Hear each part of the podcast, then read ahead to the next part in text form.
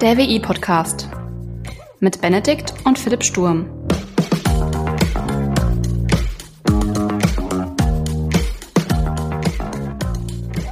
Hallo und herzlich willkommen zur achten Folge des WI-Briefings. Mein Name ist Benedikt und ich spreche heute einfach mal darüber, welche Ausstattung mir in meinem Informatikstudium am meisten geholfen hat. Das äh, richtet sich an alle Leute, die jetzt überlegen, Informatik zu studieren, beziehungsweise schon eingeschrieben sind äh, und das erste Semester noch nicht angefangen hat und sich einfach mal Gedanken machen, okay, was brauche ich eigentlich so fürs Studium? Aber auch an Leute, die äh, schon im Studium sind und irgendwie feststellen, äh, irgendwie, irgendwie da fehlt noch was, ich brauche noch was. Das ist nicht das, ist nicht das Wahre, das, das geht besser. Also, äh, ja, fangen wir mal ganz stumpf und einfach an. Also ich bin der Meinung, ähm, als Informatiker ist es echt deutlich entspannter, wenn man einen eigenen Laptop hat. Für die meisten Übungen, wo ein Computer äh, gebraucht wird, gibt es eigentlich äh, von Universitäts- oder Hochschulseiten eigentlich Labore, wo Computer rumstehen, die man benutzen kann und die auch eigentlich die komplette Softwareausstattung haben, die man so braucht. Äh, ist eigentlich ganz nice, kann man mitarbeiten und kann man sich auch mal so abschauen, was hilfreich ist, also welche, welche Software so hilfreich ist im Studium. Aber nichtsdestotrotz finde ich, so ein eigener Laptop äh, gehört einfach dazu, weil es viele Arbeiten einfach deutlich entspannter macht. Ne, man äh, kann sich selbst damit so beschäftigen, welche Software brauche ich, wie lade ich die am besten runter, wie pflege ich das Ganze, etc. Was sind so meine bevorzugten Einstellungen. Ja, wenn man halt einen eigenen Laptop hat, dann kann man das alles am eigenen Laptop ausprobieren und äh, kann auch für sich so seine Arbeitsumgebung einfach persönlich schön gestalten und hat sie halt, weil es ein Laptop ist, äh, schön portabel immer mit dabei. Jetzt einfach mal so zur Frage, was braucht man eigentlich an Hardware-Spezifikationen? Da würde ich jetzt einfach mal so ein bisschen äh, Input von mir liefern, was ich so als sehr nützlich und äh, hilfreich empfunden habe und naja, auch teilweise mit ein bisschen äh, Hintergrundwissen, was äh, so ein Rechner leisten muss. An Bildschirmgröße äh, finde ich es eigentlich relativ entspannt, so 14 bis 15 Zoll. Da hat man eine sehr gute, ich sag mal, Portabilität vom Laptop. Also man bekommt ihn eigentlich überall noch gut unter. Und der Bildschirm ist ausreichend groß genug, um zu coden und äh, teilweise auch, wenn man irgendwie ein bisschen mehr Bildschirm braucht, also wenn man halt irgendwie im Internet was liest oder PDF-Seiten liest oder ähm, irgendwie Webseiten oder sowas entwickelt, äh, braucht man halt auch einfach eine schöne große Oberfläche, wo man halt ausreichend sieht und den Laptop halt aber auch äh, sehr gut transportieren kann. Ähm, zum Speicher, das ist eigentlich, äh, ich sag mal, jedem so selbst überlassen, was man halt alles für Dateien, äh, alles auf seinem Rechner haben möchte und ja, wie viel Speicher die äh, so beanspruchen. Äh, für Videos logischerweise braucht man immer ein bisschen mehr. Äh, das muss jeder selbst für sich entscheiden, ob er mit 120 Gigabyte auskommt äh, oder mit noch weniger oder ob es dann doch irgendwie Terabyte sein muss. Bei einer SSD lädt das Betriebssystem einfach deutlich schneller und man kann auch äh, deutlich schneller Daten schreiben und Daten lesen. Also Speichergröße muss jeder für sich entscheiden, aber es sollte schon eine SSD sein.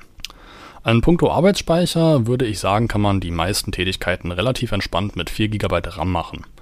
Äh, ein bisschen cooler, ein bisschen chilliger sind 8 GB RAM, weil da einfach alles ein bisschen flüssiger läuft und äh, nicht so hakt und ja, ich sag mal, man merkt dann halt einfach so einen kleinen Unterschied, aber vom Grundsatz her 4 GB würden schon ausreichen wenn man etwas braucht oder wenn man halt mit Software arbeitet, die ein bisschen mehr Arbeitsspeicher beansprucht, hust, hust, Chrome Browser, äh, ja, dann sind 8 GB dann doch schon ein bisschen schöner. Ansonsten 4 GB sollen es aber auf alle Fälle mindestens sein. In puncto CPU kann ich jetzt ehrlich gesagt keine Pauschalaussage dazu treffen, weil das ist immer sehr, sehr stark davon abhängig, was man eigentlich äh, vorhat, also wo man den Laptop halt noch so braucht. Äh, es ist immer entspannter, ähnlich wie beim äh, Arbeitsspeicher, wenn man halt immer ein bisschen mehr Leistung zur Verfügung hat, also eine CPU mit äh, etwas mehr Kernen und äh, etwas höherer Taktfrequenz.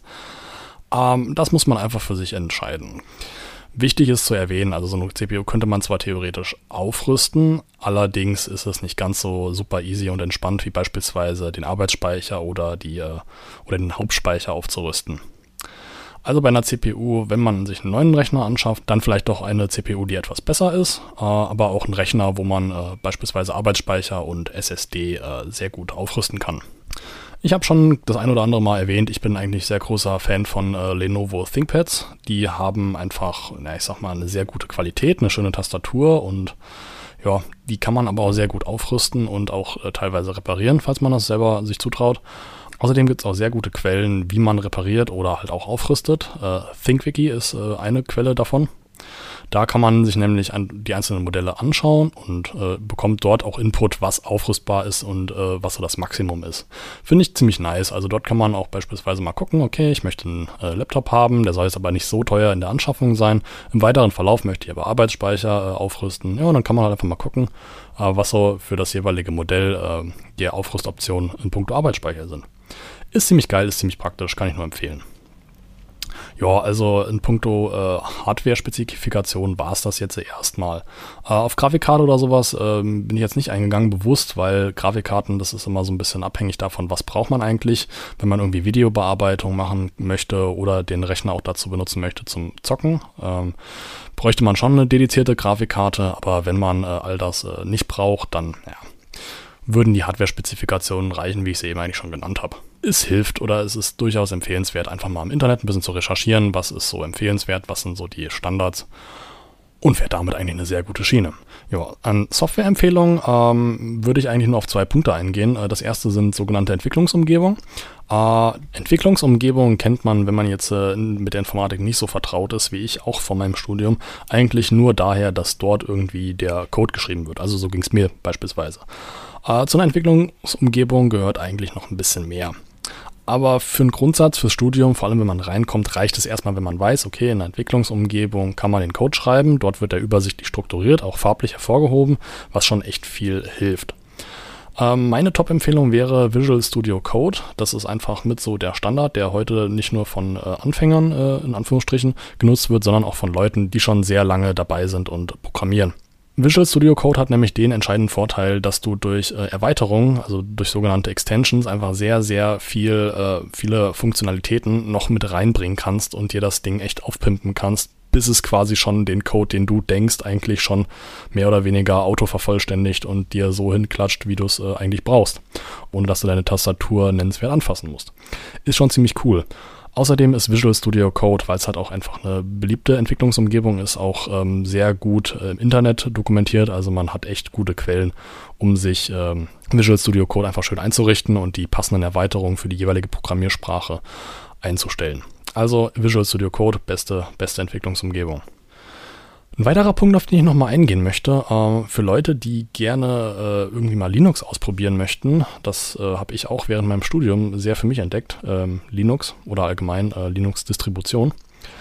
Für die kann ich nur virtuelle Maschinen empfehlen, sowas wie VirtualBox oder äh, VRM Dort kann man so eine Art Computer auf einem Computer, also einen Rechner auf einen Rechner simulieren und kann äh, quasi auf dem Betriebssystem Windows über halt so eine virtuelle Maschine ein Linux-Betriebssystem laufen lassen und dann quasi äh, diesen Rechner im Rechner starten und mit Linux ein bisschen ausprobieren und ein bisschen rumspielen und äh, falls man Bock hat, äh, tatsächlich auch mit Linux äh, richtig arbeiten ist so eine Empfehlung. Äh, VirtualBox kann man mal äh, irgendwie auf YouTube angucken, wie man VirtualBox so benutzt und was so gängige Linux-Distributionen sind zum Ausprobieren und wie man sich die dort einrichtet.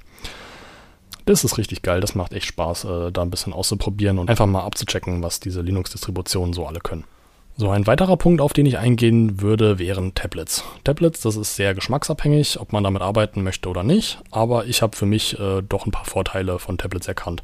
Also ich schreibe auf meinem Tablet äh, mit einem Stift äh, und mache mir Notizen und markiere auch äh, Texte und ja, verwalte im Prinzip eigentlich alle meine Vorlesungsnotizen auf dem Tablet.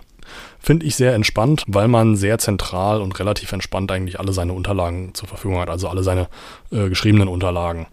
Ich mag das nicht so sehr, diese ganzen, diese ganzen Zettel mit den Notizen alle irgendwie zusammenzusuchen, immer mitnehmen zu müssen und dann hat man irgendwie was vergessen, dann kann man nichts nachlesen. Na, es nervt.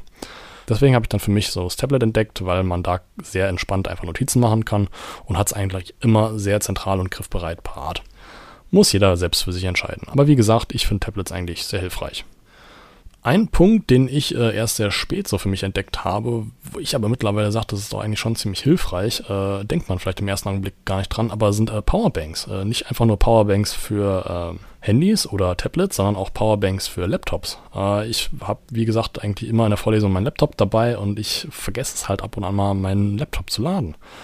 Und so eine Powerbank, die kann dir dann auch echt mal den Arsch retten, weil du brauchst in irgendeiner Vorlesung einen Laptop und auf einmal geht das Ding nicht, weil der Akku ist alle. Und du denkst dir so, oh nee. passiert, ist mir leider schon etwas häufiger passiert, deswegen äh, ein, ein Geheimtipp. Äh, einfach eine Powerbank mitschleppen, die kann man auch ganz entspannt äh, in der Bib oder sowas äh, beim Lernen immer wieder zwischenladen und hat eigentlich immer Strom mit dabei, falls man es braucht. Das war's auch im Prinzip schon mit der Ausstattung, die mir in meinem Studium, also meinem Informatikstudium, mit am meisten geholfen hat. Und ich hoffe, dass ich dem einen oder anderen damit nochmal einen Tipp an die Hand geben konnte. Ich hoffe, euch hat die Folge gefallen und wir hören uns beim nächsten Mal Philipp zusammen. Bis dahin, ciao.